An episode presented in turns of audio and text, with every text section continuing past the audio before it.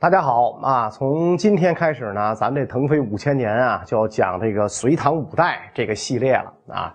咱们呢，就从这一切的源头啊，隋朝建立开始说啊。公元五百八十一年二月啊，在一个风和日丽、艳阳高照的日子，北周朝廷呢发生了神奇的一幕。这一天，年仅九岁的周敬帝发表了自己的禅让演讲，中心思想呢就一个啊，自己难当皇帝重任。坚持要求让丞相杨坚代替自己登上皇位，杨坚一再拒绝，周敬帝一再劝说，就这样呢，俩人推让几个回合之后，终于杨坚勉强接过了诏书和玉玺，改国号为隋，定都大兴城，就是今天的陕西西安，北周王朝随之灭亡啊。有人就不明白了啊！要说这个朝代更替呢，常常是伴随着血雨腥风，怎么着也得来场宫廷政变啊？为什么到了杨坚这儿如此顺风顺水？莫非这九岁幼童脑子还没发育完全啊？其实这中间的事儿啊，并非表面上看上去的那么简单。杨坚之所以能够建立隋朝，少不了一个大靠山，这就是这个著名的关陇集团啊。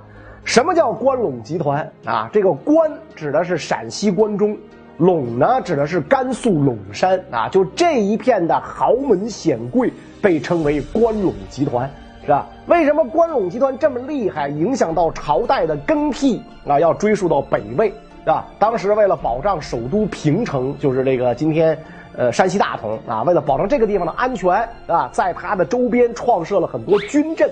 不过那个时候的将士呢，都是鲜卑贵族。后来呢，北魏分成了东西魏，西魏权臣宇文泰把持政权。为了能与东魏相抗衡，宇文泰呢开始撺掇胡汉通婚，团结一切可以团结的力量，抱团取暖，衍生出了强大的关陇集团。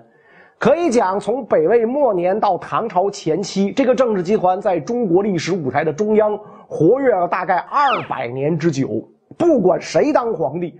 只要没有动摇到关陇集团的切身利益，就都行啊！换汤不换药啊！这个就有点类似于这个，咱们前面讲过的南朝的那些大氏族，王谢元宵这些大氏族们啊！你甭管你朝代晋宋齐梁陈怎么更替，都是我们王谢元宵的天下，就这个意思啊！那么问题来了，说这个杨坚跟关陇集团是怎么搭个上的呢？啊，首先咱得查一下。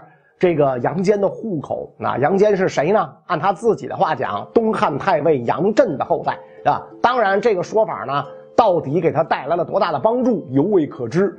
不过可以肯定的是，他的政治资本很大程度上来源于俩人一个他老爹杨忠，一个他老丈人独孤信啊。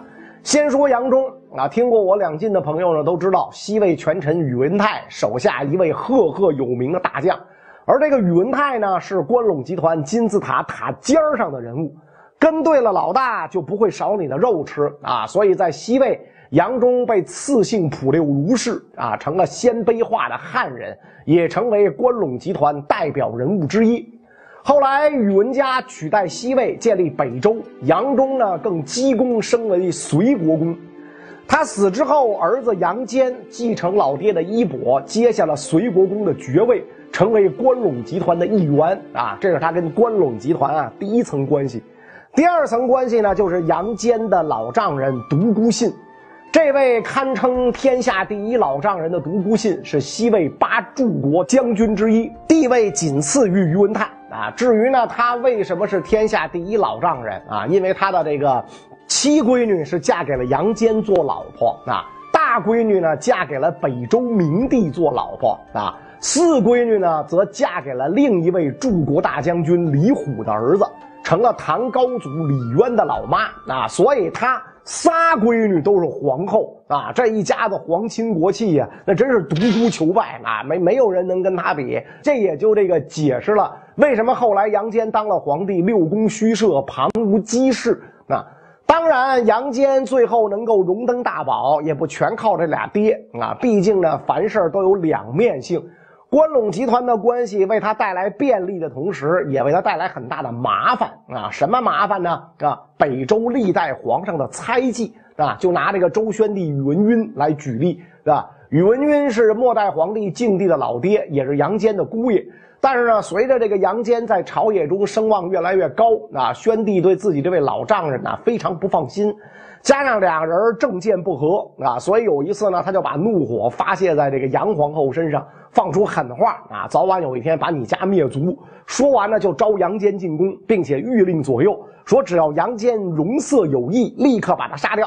但是杨坚非常清楚自己的处境，进宫之后神色自若，周宣帝只好作罢。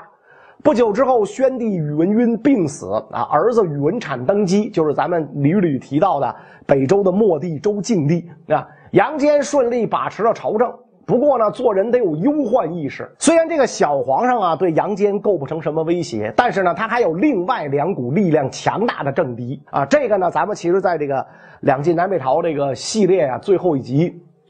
讲过了啊，但是呢，由于咱这五千年是成本大套啊，可能呢怕有朋友啊那个两晋南北朝没听过，所以呢，咱再简单往前倒几句啊。第一股政敌呢，就是宇文家的亲王们。现如今皇上虽小，可是皇上的爷爷那辈还有五位位高权重的王爷：赵王、陈王、越王、代王和滕王，全部是宇文泰的儿子，拥有自己的封国，俨然一方霸主。杨坚一看这么着不行，所以呢，就以赵王的千金公主即将远嫁突厥和亲为由，招武王入朝。五位王爷也没多想，就听命进京了。一到皇城才知道自己上了套啊！这么一来，就等于离开了自己的封国，来到了杨坚的地盘下。本来呢，杨坚没想把武王赶尽杀绝，毕竟是皇室宗亲。但是呢，树欲静而风不止。等到武王明白过味儿来，都不干了。尤其是赵王反应最为激烈啊，设了一场低配版的鸿门宴啊，想谋杀杨坚。结果呢，不但没能杀死杨坚，还让这个逃过一劫的杨坚找到了口实，撕破老脸，将这些宗室诸王尽数诛灭。与此同时，这个杨坚开始剪除另一股政敌，就是北周的重臣贵戚们啊。所以呢。紧接着爆发了有名的尉迟迥之乱啊！公元五百八十年六月，宇文泰的外甥相州总管蜀国公尉迟迥、益州总管雍国公王谦、晋帝宇文阐的老丈人云州总管荥阳公司马萧难相继起兵反抗杨坚。杨坚迅速组织反击，把这些个重臣贵戚镇压了下来，消灭了两股政敌之后，杨坚代周而立，就只是时间的问题了。不久之后，就发生了咱们开头说的那一幕：杨坚接受了周敬帝的禅让，继皇帝位，改元开皇啊。隋朝呢正式立国。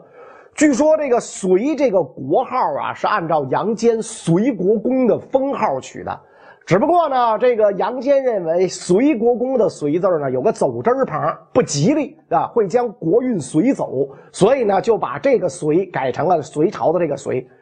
相比于北周皇室奢靡成风，隋朝的开国皇帝杨坚带头节俭，吃穿用度一切秉持着艰苦朴素的原则。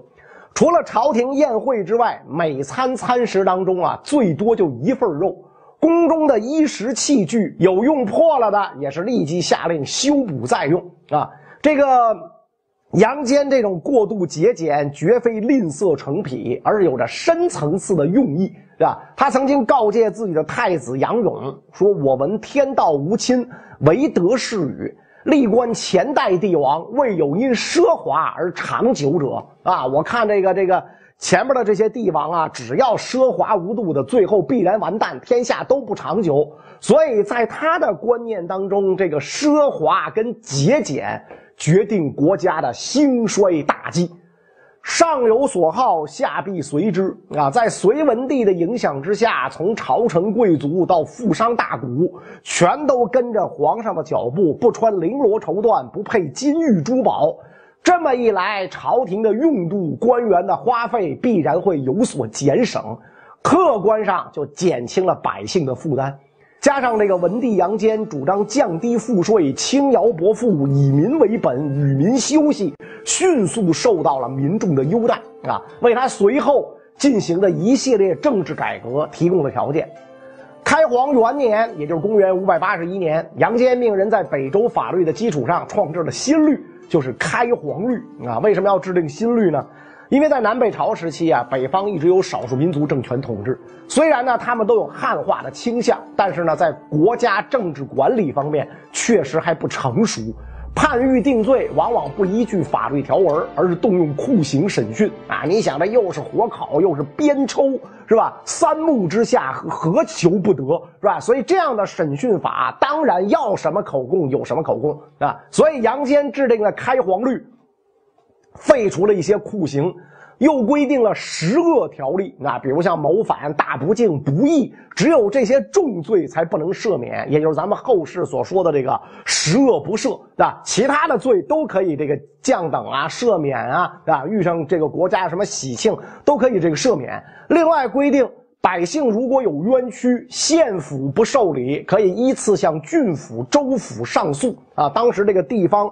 这个行政划分是州、郡、县三级啊，直至到御前申诉啊。这些法律条文和规定，把隋朝的司法就真正纳入到了法治轨道，一定程度上减少了冤假错案，减轻人民的痛苦啊。所以开皇律因为它的完备体系和实用性，被唐朝也一直沿用。制定了新的这个刑律之后，那杨坚呢还改革了职官制度。首先在选举人才的这个。方法上废除了九品中正制啊，就咱们前面讲过的那种下品无寒门，上品无士族，完全看你出身选拔人才的制度，改为了用分科考试的办法选拔官吏。后来到他的儿子杨帝，把这种方法加以制度化啊，一直沿用到清末一千三百多年，这就是著名的科举制啊。然后呢，把这个官制啊改为五省六部啊。有人说这个没听说过呀，我只听说过三省六部啊。最早啊，这个是五个省啊，内史、门下、尚书、秘书、内侍啊。不过呢，秘书省是掌书籍立法，内侍省呢是宦官机关啊。这俩呢很少涉及到国家政务，所以后来呢就变成了中书、尚书、门下这三省啊。中书省呢负责打草稿啊，也就是制定决策。